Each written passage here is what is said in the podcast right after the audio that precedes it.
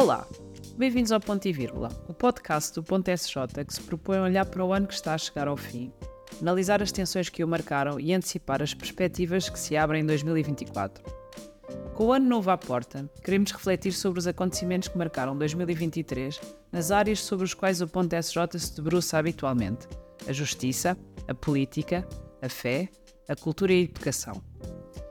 A lente que aplicamos a este processo é a que inspira o nosso estatuto editorial, Habitar a Tensão, estatuto que, aliás, revimos e reafirmamos este ano, cinco anos após o aparecimento do Ponto SJ. Para este exercício de olhar o ano que passou com sentido crítico, sem medo de falar sobre as tensões e os desafios, convidamos os membros do nosso Conselho Editorial, ou seja, os colaboradores mais próximos do Ponto SJ que, ao longo do ano, ajudam a pensar a sua linha editorial e estratégica. 2023 foi o ano de grandes acontecimentos para a Igreja Portuguesa e Universal, para o nosso país e para o mundo. Acolhemos a Jornada Mundial da Juventude, acompanhámos o sino da sinodalidade e as enormes perspectivas que abriu para o futuro da Igreja, mas também assistimos ao destapar do silêncio sobre o drama dos abusos sexuais em Portugal. Na atualidade nacional, foi um ano marcado por tensões políticas e sociais, pelo fim de um ciclo político governativo e por um agravamento das condições de vida dos portugueses. Lá fora, vimos nascer uma guerra nova e com ela a instabilidade internacional, mas também o renascer de alguma esperança para o nosso planeta com o acordo histórico alcançado na Cimeira do Clima, que marca o princípio do fim dos combustíveis fósseis. Sobre estes acontecimentos falaremos nos próximos cinco episódios ao longo da última semana do ano, tentando responder a três perguntas concretas. Que acontecimento destacaria este ano na área da justiça, da política, da fé ou da educação e porquê, que tensões habitaram este assunto e, por fim, que perspectivas sobre este assunto se abrem em 2024. O convidado deste episódio é o Padre António Ari, formado em Direito pela Universidade de Lisboa. Em 2005, entrou na Companhia de Jesus, onde, seguindo o percurso habitual de formação dos jesuítas, estudou filosofia em Braga e teologia em Madrid. Foi ordenado sacerdote em 2016 e atualmente é sócio do provincial da província portuguesa da Companhia de Jesus, o Padre Miguel Almeida, e professor de Direito Canónico da Universidade Católica Portuguesa. Neste episódio falaremos sobre justiça, em particular sobre os abusos sexuais. Padre António, começamos por perguntar então que acontecimentos destacaria este ano na área da justiça e porquê? Na área da justiça, o grande acontecimento a destacar, julgo eu, é a apresentação no dia 13 de fevereiro de 2023 do relatório da Comissão Independente para o Estudo dos Abusos Sexuais de Crianças na Igreja Católica. Este relatório, este estudo, que foi feito por uma comissão composta de pessoas de grande nível intelectual, académico, social, conhecida independência, foi fruto de uma iniciativa, podemos dizer, corajosa, até num certo sentido pioneira, da Igreja Católica em Portugal. Foi um, um estudo encomendado pela Conferência Episcopal Portuguesa, à semelhança de outros estudos que foram feitos, nomeadamente em França, mas também estudos noutros países encomendados ou solicitados por, eh, pelos poderes públicos. Em Portugal, a, a Igreja, apesar de avanços e recuos, quis fazer luz sobre esta situação, sobre estes casos, encomendando um estudo que durou cerca de um ano, em que hum, se recolheram sobretudo testemunhos, 512 validados, que permitiram extrapolar até um número de cerca de 5 mil casos, 5 mil vítimas. Este número foi também, ou este estudo, pode também contar com a abertura dos arquivos eclesiásticos, das dioceses, das congregações. Portanto, um estudo muito sério e cuja apresentação, cujo relatório final causou um grande choque, um, um terremoto na sociedade portuguesa, não apenas na Igreja. Em primeiro lugar, pelos números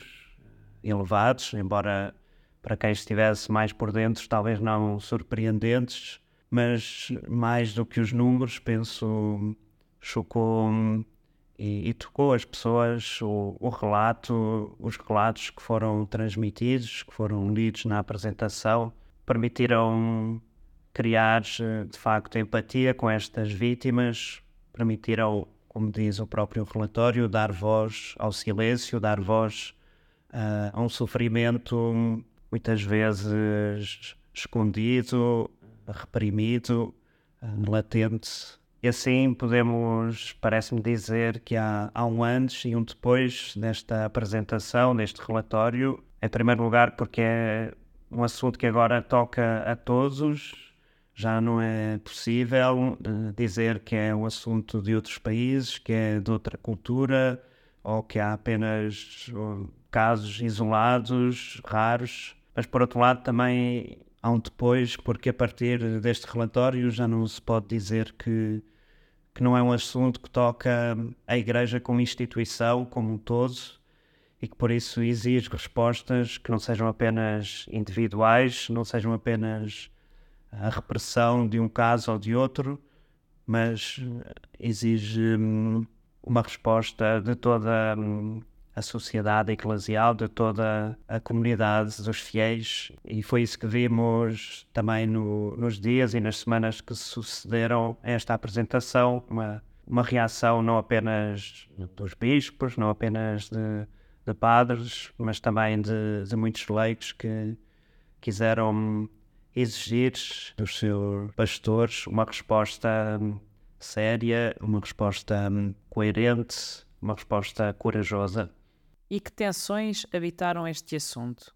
Neste assunto dos abusos eh, revelados ou postos à luz através deste relatório, assim eu vejo várias tensões, podemos uh, reduzir a duas, uma mais interna, que tem a ver com a, a, gestão interna da igreja destes casos, e outra mais para fora ou externa. Na gestão interna do tema, da temática do, dos abusos, existe, parece-me, e temos visto ao longo deste ano, uma tensão grande entre, por um lado, o desejo, acho que é preciso reconhecê-lo, e o compromisso honesto de, de querer dar prioridade às vítimas, querer uh, aplicar a política de, de tolerância zero que o Papa Francisco tanto tem defendido e e lutado para que ela seja implementada. Isto por um lado, mas por outro também existe um, a intenção com esta prioridade à vítima e à verdade, uma defesa, diria quase natural, quase instintiva da, da instituição. Pode ser vista esta defesa como desejo de preservar o bom nome, desejo de salvaguardar-se, de não ser sujado por esta temática, querer preservar, mas também se pode ver aqui um, um desejo, parece-me sincero e honesto com, com a justiça, uh, princípios básicos da nossa vida social, do nosso Estado de Direito, um direito ao contraditório, a presunção de inocência, as regras da prescrição. E estas duas, estes dois polos foram sustentaram ao longo deste ano muita, muita tensão e uma dificuldade também no diálogo da Igreja com a sociedade em geral, da Igreja com o governo, com as instituições, também da Igreja com os próprios fiéis, da Igreja hierárquica com, com os fiéis. E daí uma, uma segunda tensão, parece-me, uh, mais na, na gestão externa, ao nível da comunicação deste, deste tema, uma tensão entre, por um lado, um, um desejo de transparência, um desejo de fazer luz, de trazer eh, verdade, este dar voz a um silêncio, às vezes vivido com alguma falta de jeito, talvez falta de profissionalismo na, na comunicação, e por outro, a dificuldade em satisfazer de uma forma simples, como tantas vezes é exigido, a opinião pública, aquilo que poderíamos também aqui chamar a, a bolha mediática, o desejo de respostas imediatas que a comunicação social muitas vezes impõe aos, aos agentes que talvez não as tenham, não as possam ter. Então, estas tensões foram, como dizia ao longo deste ano, fonte de dificuldades, mas também foram provocando e, e obrigando a um, a um caminho a passos na, na transparência, por exemplo, ao revelar medidas preventivas que foram aplicadas durante a investigação de determinados sacerdotes, ao nível das exigências na formação do clero, por um lado, mas também de todos os, os agentes pastorais, a tomada de consciência de que esta é uma questão para toda a Igreja, para todas as suas estruturas e instituições. E este também parece-me é o, o caminho e as perspectivas que se abrem para o ano 2024 sobre este tema. Penso que, e acredito, será um ano de consolidação do caminho iniciado, caminho que, na verdade, já foi iniciado antes de 2023. Várias realidades da Igreja já, já estavam em campo nesta, nesta temática antes do relatório ser sequer pedido, mas uma temática ganha uma dimensão incontornável a partir do relatório e agora uh, exige um caminho sólido, consolidado, que tem vários níveis, vários lugares de atuação. O primeiro é claramente o da, o da formação. Essa tem sido a resposta: formação, formação, formação. Não para cumprir requisitos, para uh, mostrar serviço, por um check numa lista, mas para que uh, se possa hum, gerar uma verdadeira hum, tomada de consciência desta problemática, uma verdadeira conversão de, de cada um, não apenas para abusos sexuais mais graves, que felizmente envolvem poucas ou pouquíssimas pessoas e, não assim tantos casos, mas sobretudo para que cada um dos que tem um papel na igreja, cada um seja agente de cuidado, seja capaz de reconhecer o sofrimento dos outros, seja capaz de acompanhar outros, seja capaz de bom trato e também capaz de responder a feridas e traumas que possam existir. Esta formação tem de aprofundar-se não basta um, sessões uh, de um serão, uma tarde, uma manhã, é preciso que esta lógica uh, integre a formação de todos os agentes de forma contínua e muito especialmente, naturalmente, o, a formação do clero, a formação dos religiosos tem que ser uh, muito cuidada a este nível, nomeadamente ao nível da da gestão das relações, da gestão das emoções, dos afetos. Em segundo lugar, esta consolidação no caminho iniciado deve passar também por eh, dar um passo atrás para uma maior reflexão sobre estruturas, procedimentos, uh, sejam eles uh, as estruturas da igreja, como se está organizada uh, a gestão e o exercício do poder dentro da igreja, da autoridade, mas também, em particular, os, os processos canónicos que regem estes casos possam ser eh, mais ágeis, que possam dar maior espaço às vítimas, que sejam mais transparentes. Também a articulação entre aquilo que é da responsabilidade local dos bispos, daquilo que é da responsabilidade de Roma, do Vaticano também aqui é, é importante aprofundar e desenvolver eh, mecanismos de reparação, nomeadamente eh, nos casos em que essa reparação não é determinada pela justiça, por prescrição, por morte do autor, do eventual agressor. é preciso a Igreja refletir sobre estes temas com, com tranquilidade, talvez com algum recuo em relação a este choque produzido pelo relatório. É preciso refletir sobre os temas ligados ao clericalismo, tão denunciado pelo Papa Francisco. É preciso refletir sobre mecanismos de transparência e participação na Igreja para que o cuidado seja verdadeiramente uma preocupação de todos, uma responsabilidade de todos. E assim a terceira, a terceira profundamente seria um,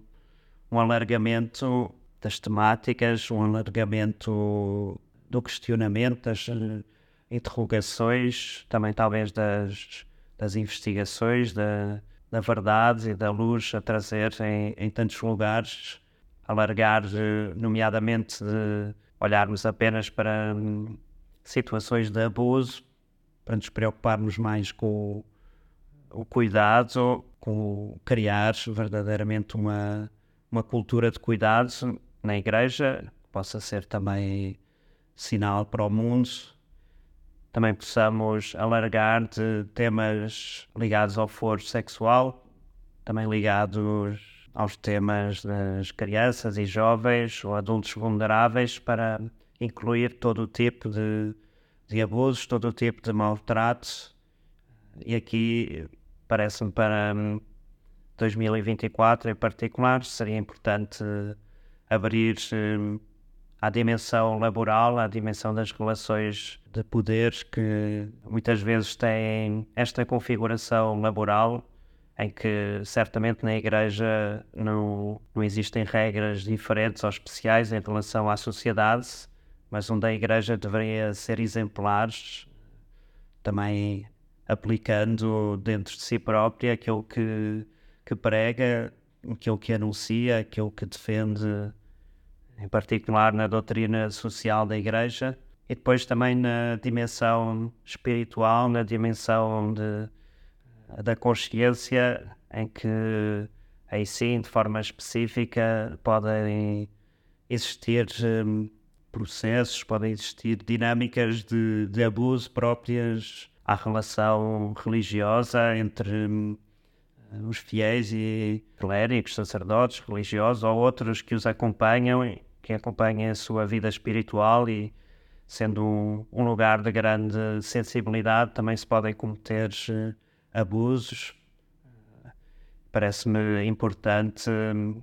que a Igreja reflita e possa tomar consciência desta, também desta dimensão,